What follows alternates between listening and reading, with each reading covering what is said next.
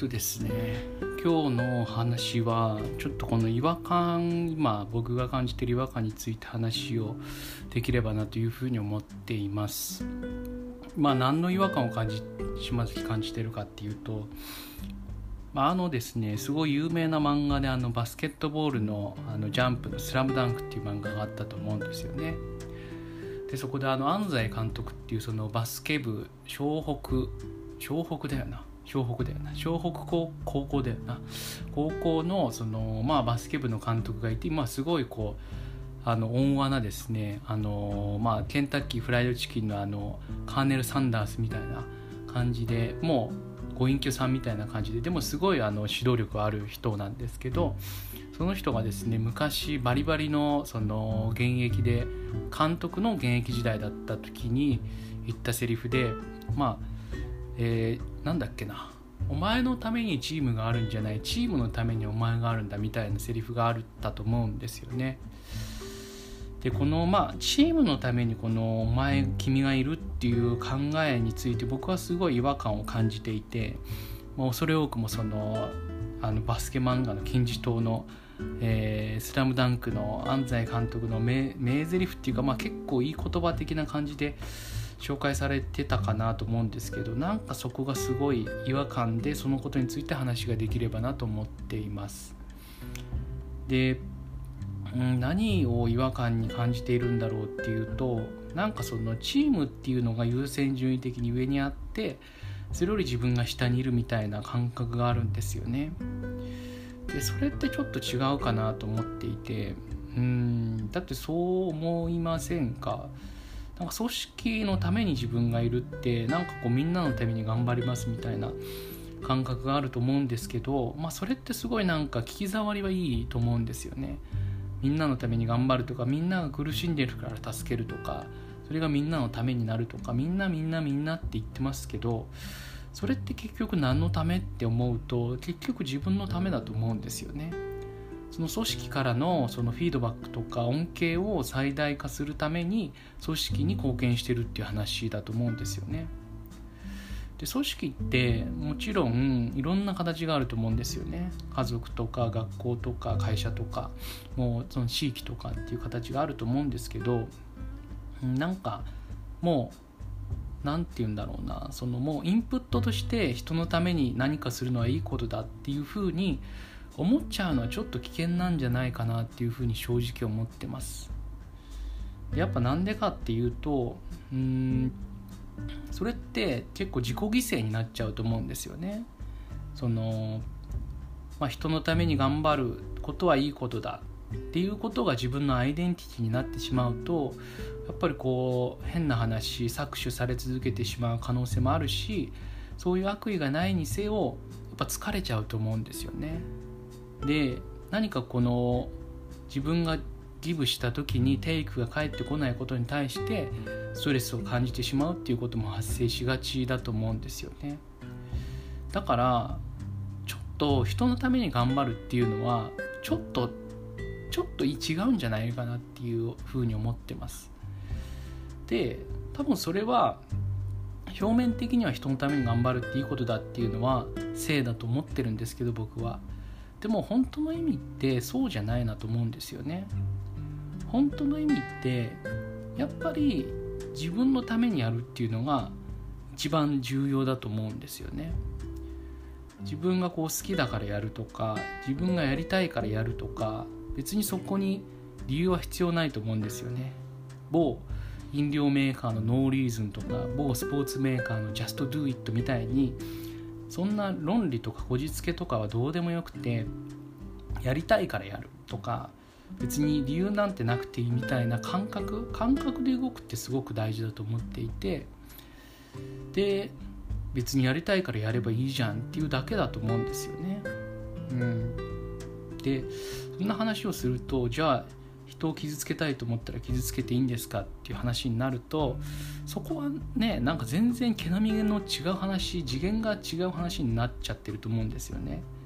でそこも頭ごなしにいや人を傷つけるのは良くないですとかマナーを守りましょうって話をしたいのではなくてうんなんだろうなそこのなんでルールがあるかってことを考えた方がいいと思ってるんですよ僕は。でルールってまあ英語ですけど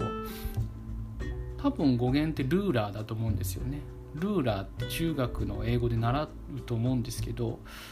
あの定規ですよね。で定規で物を測りますと。で何を測ってるんだっていう話になるんですけど例えば道路で赤信号が止まる青信号で歩くで歩行者の場合ですねまあ自動車もそうですけどってなってるじゃないですか。でもしこのルールがなかった時を考えるとすごい大変なことになってると思うんですよね。この交通量が多くて多分車がどんどんどんどん歩行者無視で走っちゃうと思うんですよね。歩行者がいるとなんだよみたいな止まんなきゃみたいなまあそんな引く引く飛行なんて思う人は多分少数派でしょうから止まってイライラするみたいなでもそこをルールっていう形で統一して共通の認識のものとして赤は止まる青で進むっていうことにした方が効率は良くなるわけですよね。その人との摩擦も少なくなるっていう意味でも。だからルールっていうのがあると思うんですよ。だからうーん混乱した状態を整えるみたいな感じがするんですよね。うん。だからそういうのがルールだよっていう。でルールがあるからこそ私たちは今幸せに入れるんだよっていうための法とか法律とかルールまあ法律はちょっといろんな恣意的な意味が含まれちゃってるかもしれないですけどそういうものがルールだと思うんですよね。だから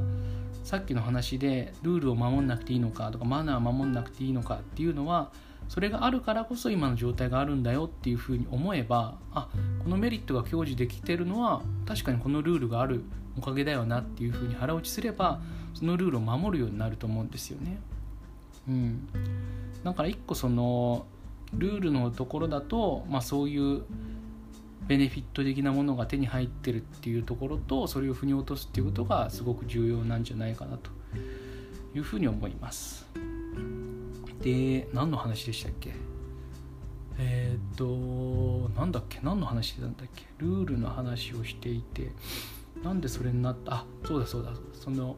集団の中に自分がいるとかそういう話ですよね。でやっぱりその自分っていうのがいてでで自分勝手に何をしてもいいっていうのはやっぱりそのベネフィットが享受できなくなったりとか逆に人に迷惑を与えることによって自分がデメリットを享受っていうか受け取ってしまうっていうことにもなるから結局自分のことをちゃんと考えればそういう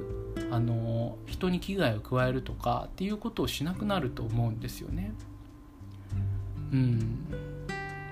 だからやっぱりそう思います。うん、やっぱり自分を中心に考えた方が結局人のためにもなるっていうことなんだと思いますそれをなんか自分のためはいいんですと。自分のことは置いといてまず人のため人のためとか組織のためとかいうふうに思っちゃうとそれってなんか全然変な方向に行っちゃうと思うんですよね。うん。なんかそれって一見本当にあれですよね。すごいいい風に聞こえますよね。人のために頑張るとか会社のために頑張るですとか地域のために頑張ってますとか日本の人のために頑張ってますとか。皆さんのためですとか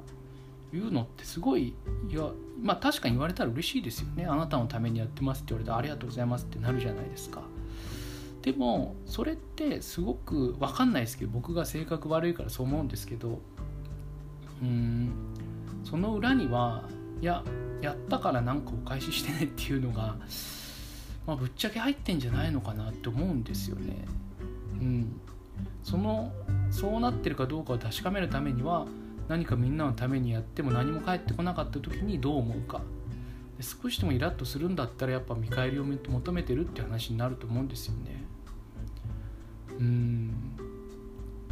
だからやっぱり一番いいのはやっぱり話してて思いましたけど自分が好きなことをやってでその全然人のためにやろうなんて思ってないけど人のためになっちゃうっていうのがすごいハッピーな世の中なんじゃないかなというふうに思います。はい、じゃ今日は以上になります。